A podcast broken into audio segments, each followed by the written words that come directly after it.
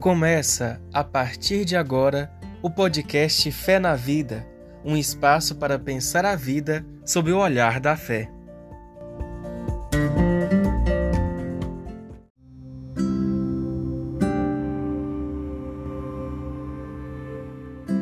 Olá, eu sou professora Solange Maria do Carmo, sou biblista e teóloga. Esse é o nosso podcast Fé na Vida nós estamos aqui hoje com o querido professor Afonso Murad, irmão marista, mestre e doutor em teologia, professor de teologia na FAGE, Faculdade dos Jesuítas. Ele foi meu professor no mestrado e depois nos tornamos colegas de profissão e de trabalho na mesma instituição, né, Murad? Muito obrigado, seja bem-vindo, Murad. É uma alegria te receber aqui, viu? Solange, é uma alegria também conversar com você sobre um assunto tão importante, tão fascinante.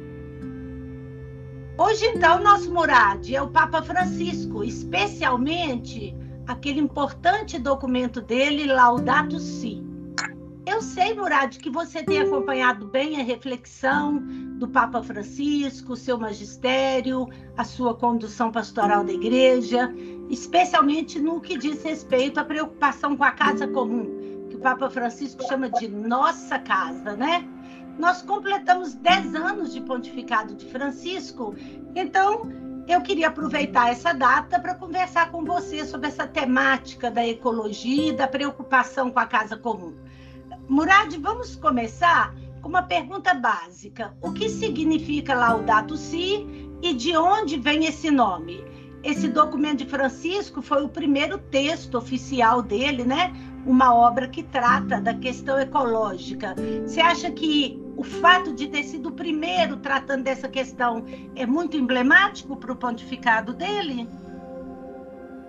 Vamos lá. Então, o nome Laudato Si vem do Cântico das Criaturas de São Francisco de Assis. Você que está nos ouvindo deve lembrar-se. Louvado seja meu Senhor pelo irmão Sol, pelo irmão Lua, louvado seja meu Senhor. E é uma expressão do dialeto que Francisco de Assis utilizava. Então, por que essa encíclica, que é o primeiro documento que Francisco escreveu, o Papa Francisco, foi uma é, carta a, apostólica é, sobre a igreja em saída, né, que é a alegria do Evangelho, essa é uma encíclica, tem mais valor pastoral ainda. Ela foi escrita e publicada em 2015 e tinha como finalidade, tem como finalidade, como o Papa Francisco mesmo diz, despertar não somente os cristãos, mas a humanidade para a importância, para a urgência e para a beleza do cuidado da nossa casa comum. E observe que a expressão casa comum não foi criada por Francisco ela já é uma expressão comum nos meios é, ambientais e socioambientais, porque ela significa o planeta Terra.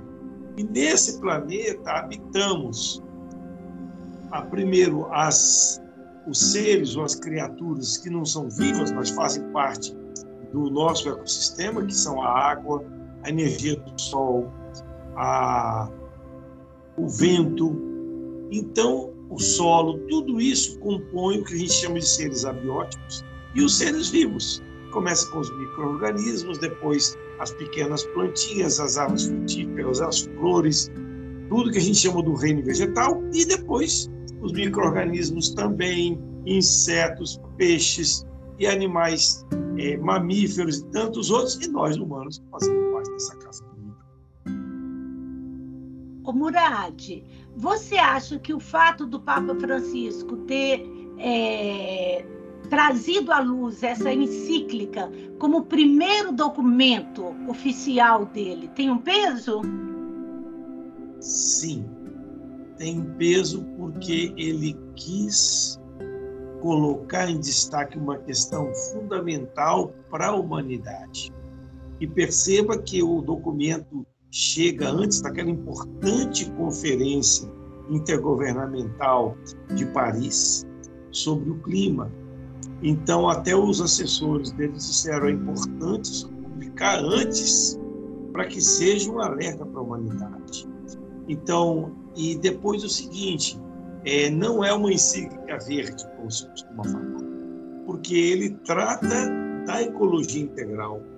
E a ecologia integral, como sublinha no capítulo 4 da Laudato Si, inclui, sem dúvida, o meio ambiente, mas também os modos de produção, consumo, descarte ou reaproveitamento de materiais, a ecologia cultural, que diz respeito às etnias, às culturas, a ecologia urbana. Então, é, é uma é um documento sobre, como o subtítulo fala, o cuidado da casa. E observe que não se fala em preservação, porque o cuidado é muito mais do que a preservação. Você veja, no caso nosso do Brasil, onde nós já temos tantas áreas degradadas, destruídas, tem que se regenerar. Tem que plantar de novo com as, com, com as árvores nativas. Todo um trabalho que nós temos que fazer e está acontecendo em outros lugares do mundo, a África mesmo, acontecendo esse processo em alguns países, de regenerar o solo com as plantas, os animais, o ar, tudo, para que seja de fato uma casa acolhedora para nós e para as outras pessoas. Ô Murad, quais são os pontos mais importantes da Laudato Si? O que, que você destacaria assim no texto que mais salta aos olhos? Qual que é a contribuição de Francisco para a teologia e para a vida cristã com essa encíclica? Olha, para mim, o que mais me toca, eu acho mais significativo, eu recomendo para você que está nos ouvindo, vale a pena ler. Primeiro, pode baixar gratuitamente da internet.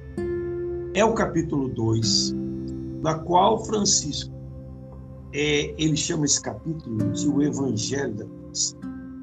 E mostra como há uma palavra de Deus que precede a Bíblia, que é a própria criação. Tem aí uma revelação de Deus nas criaturas, na beleza das criaturas, na cooperação entre todos os seres. E aí ele vai recorrer à Bíblia, mas também vai mostrar a importância disso para o bem comum e para as novas gerações.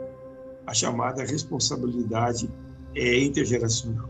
Para mim, esse capítulo é fabuloso. Capítulo, é, calma, que tem mais capítulo ainda. Tá. Mais. O capítulo ainda 4, é sobre isso aí que eu quero perguntar. É, ah. o capítulo 4, que é sobre ecologia integral, e o capítulo 6, que fala da espiritualidade, da educação para esse no, essa nova aliança da humanidade com o planeta. Você realçou o capítulo 2 e agora esse capítulo aí que fala da espiritualidade, né? Então, a minha pergunta é a seguinte: porque nós cristãos normalmente tratamos de muitos assuntos, mas a ecologia não é um assunto comum ainda no, nas comunidades eclesiais. É, ainda há pouco investimento nisso.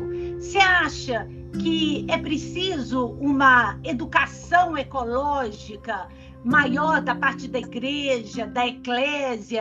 Por que, que a teologia precisa se preocupar com essa questão ecológica? Porque você está me dizendo que o Papa Francisco não parte é, de um ponto já conhecido, ele parte de um ponto da fé para poder discutir essa questão ecológica, né?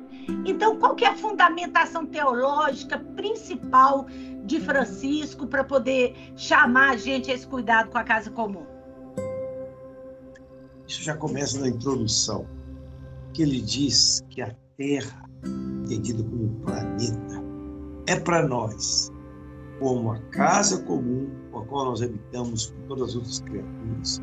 É como mãe que ela nos antecede e nos sustenta, e como disse São Francisco de Assis, nos sustenta e nos governa. E como nossa irmã, porque nós partilhamos da vida com essa multidão de outras criaturas. E o grande fundamento, eu me parece, está nesse fato de que para os ecologistas é muito importante que tudo está interligado.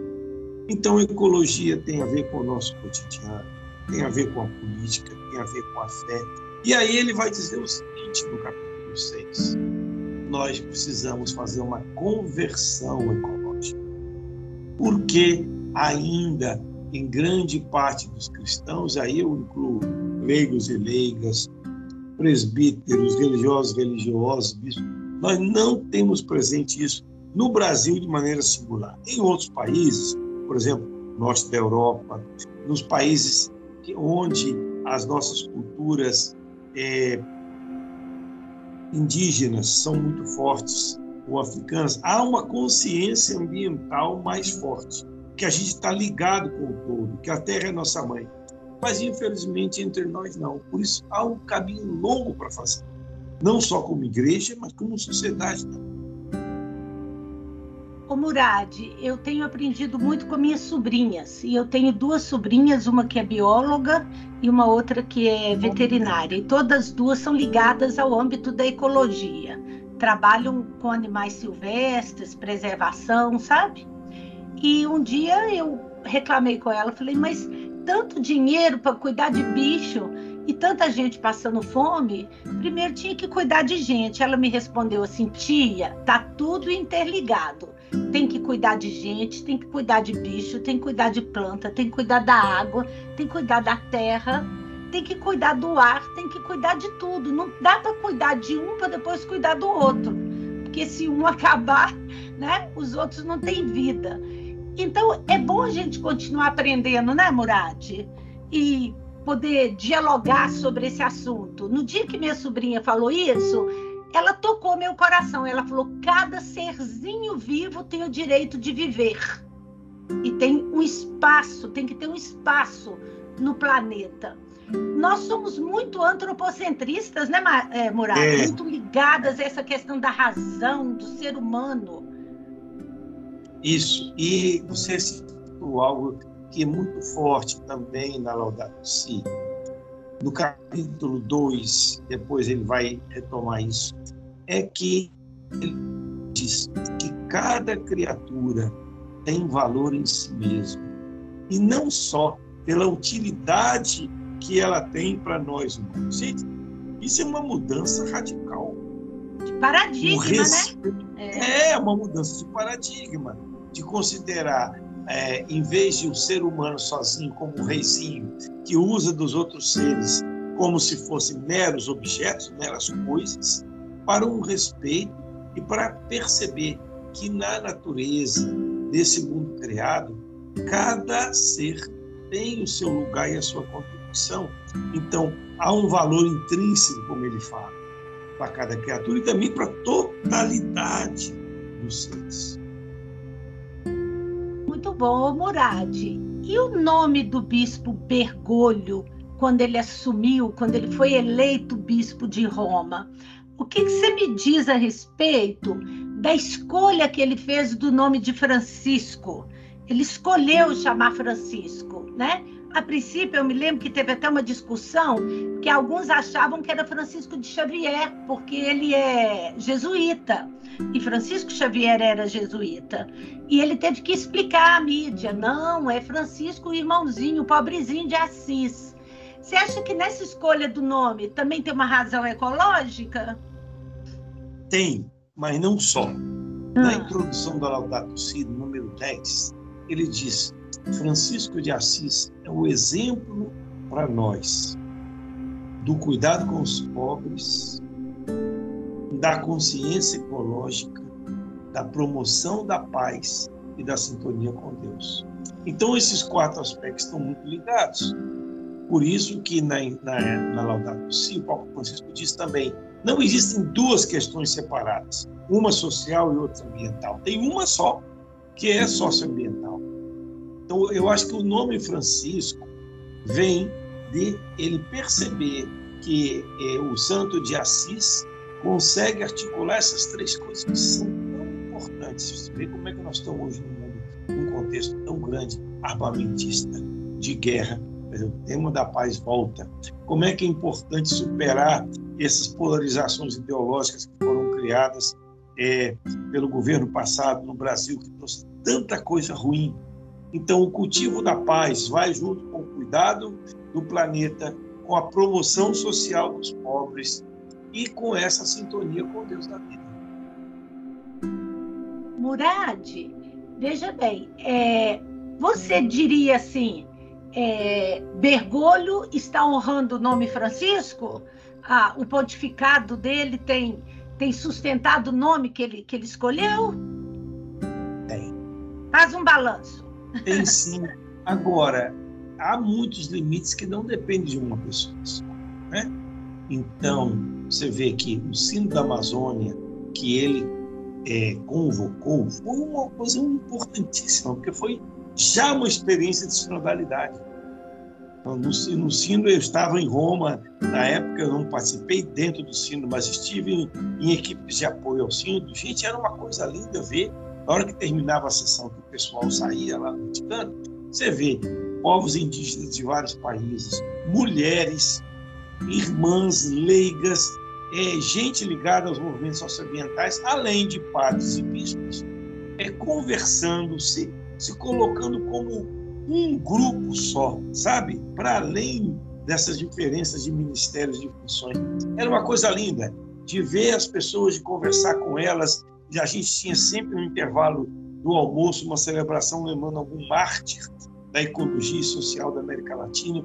Então ele honra o nome. Mas há elementos que não dependem dele, que dependem de todo um contexto eclesial e que, graças a Deus, há apoio de muita gente, mas há resistências terríveis que, fe que fazem com que algumas intuições que ele tem é, não se transformem em realidade nas estruturas eclesiais e no movimento mesmo é, da igreja, por exemplo, tem uma, uma igreja em saída. Murad, é, eu estou entrevistando também umas outras pessoas que têm colocado exatamente isso. O pontificado de Francisco é muito bonito, mas isso, ele esbarra também em alguns limites, né? E são limites que às vezes para além do próprio Francisco. É, como você falou, a igreja é muito pesada, a mudança não é tão fácil. Essa conversão ecológica é uma coisa muito dolorosa, eu acho porque é mudar todo o modo de vida, né, Murad? É mudar um modo de pensar, um modo de comprar, um modo de consumir, um modo de fazer política. Exato. E aí há algo também é, forte como apelo da Laudato Si, que é adotar um estilo diferente de vida. Um estilo de vida mais simples e mais alegre, como se coloca no capítulo 6, e um estilo de vida marcado por menos consumo. Que o consumismo hoje é uma praga que contamina o mundo. É, e, tem uma pulsão mais... pela compra, né? Tem um. O mercado faz isso, né? É. O mercado nos condiciona a modelos de, de consumo e que o pior, sabe, que contagia inclusive os mais pobres. Faz com que os mais pobres tenham cabeça de rico e queiram imitar o jeito de ser, de vestir e a aparência dos mais ricos e dos brancos, especialmente, né? Então, o desafio é muito grande. Mas estão aí e graças a Deus, há, acho que em alguns lugares do Brasil tem crescido a pastoral da ecologia ou de grupos que apoiam as questões ecológicas. E você que está ligado como eu também há várias correntes novas dessas teologias libertadoras, ela está sendo articulada, se articula hoje o ecofeminismo, né? que é a teologia feminista com a ecologia, hoje se trabalha a teologia afro e indígena, também ali está a questão ecológica, então a questão ecológica eu acho que ela é bonita, porque ela de fato leva em conta que tudo está interligado, ela vai penetrando tudo como se fosse uma rede mesmo de vida, sabe? O Murad, você entrou aí na, na última questão que eu queria comentar com você, queria saber sua opinião. Você acha, última pergunta, é aqui já no finalzinho do nosso podcast, que em relação à questão ecológica, é, nós já evoluímos bastante com Francisco e com a Laudato Si, ou você é meio pessimista e acha que a gente está no mesmo ponto? Eu digo no, em questão teológica. A teologia deu passos significativos nesse campo? A teologia deu passos significativos, sim. é, a ecoteologia cresceu, a, a teologia ecofeminista também, a teologia negra também, e todas essas, elas incorporam a questão ecológica como questões dela. Agora, o problema é o seguinte: como é que isso impacta no ensino da teologia nas faculdades? Gente, eu acho que aí nós estamos amarrados. Você vai, por exemplo, como é que você vai pensar antropologia teológica, o Tratado da Graça, sem pensar do valor das criaturas e da relação delas no processo de salvação? O professor ou a professora dessa área não faz essa ligação. Entende? Então, eu tenho certeza que você que trabalha na catequese, você trabalha com seus alunos nessa perspectiva. Quais são os grandes sinais dos tempos de hoje? A ecologia é um deles que tem que impactar na catequese. Mas isso é raro, entende? Quando você vai trabalhar na teologia trinitária, o Papa Francisco, no final da Laudato Si, ele fala, olha, a trindade ela é o fundamento o último da, da, da, biodiversidade, da cooperação do mundo, porque Deus mesmo é comunidade e é cooperação. Mas você pode ter um estudo sobre teologia da Trindade que não, não toca nisso, entende? Espiritualidade. Então, nós temos que avançar muito para que essa perspectiva ecológica, como a, a perspectiva feminista, ela, ela é, seja transversal a toda a teologia e a pastoral também. Senão, vai ficar um pontinho onde pessoas bem intencionadas, lutadoras, vão ficar ali gritando, mas não atinge o cotidiano das pessoas. Murad, esse avanço que a gente tem feito, eu queria lembrar aqui né, um nome importante que é Leonardo Boff. Ele foi um, tem sido, não só foi, tem sido ainda, apesar de já estar idoso, um ícone nesse sentido, né? Alguém que desde o começo uniu teologia com ecologia e desenvolveu todo um trabalho com uma importância não só no Brasil, mas no mundo. Falta na teologia essa transversa, transversalidade da, da ecologia, né? Que pode perpassar toda disciplina e toda reflexão. Eu concordo com você, faz muita falta isso, uma espiritualidade cristã que negue essa questão ecológica, ela nega um princípio fundamental da nossa fé, o mistério da encarnação, né? o mistério da, da, da criação, né? o mistério da pneumatologia, do espírito que sustenta todas as coisas. Né? Então, Exato. eu acho que é um campo, é uma seara que ainda promete muito, que ainda tem muita coisa a fazer, não é verdade? É isso mesmo. Mas eu penso que é, é isso, a gente vai abrindo caminhos, é, convida, tenta seduzir, no bom sentido, as pessoas dos grupos para isso. E, graças a Deus, vamos caminhando lentamente. A sua pergunta é essa. Eu acho que menos do que seria necessário, entende? Porque a questão hoje da, mundo, tal como ele está organizado, o sistema de produção, consumo, descarte, é, os nossos padrões é, de vida estão aquém do que a, a Terra merece. Por isso que a conversão ecológica se torna uma questão fundamental. Como se nossos produtos não fossem é, finitos. Exato, exato. Né? É muito grave. Murad, um prazer enorme falar com você, ouvir sobre a Laudato Si, sobre o Papa Francisco. Eu sou muito grata a você. Meu primeiro trabalho é, de teologia é, como professora foi você que me indicou. Tenho uma gratidão enorme por isso e respeito muito você e seu trabalho. Muito obrigada por tudo, viu?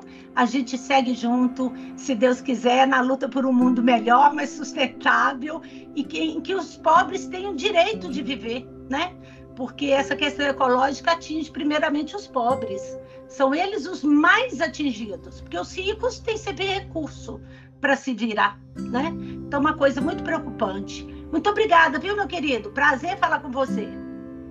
De nada, Solange, um abraço grande para você e fica firme, não é assim? Isso, fique firme. Um abraço, então, para todos vocês que estão nos ouvindo. Até o próximo podcast, se Deus quiser. E muita fé na vida, todo mundo firme aí, porque nós precisamos superar muitos obstáculos. Beijão, minha gente. Tchau.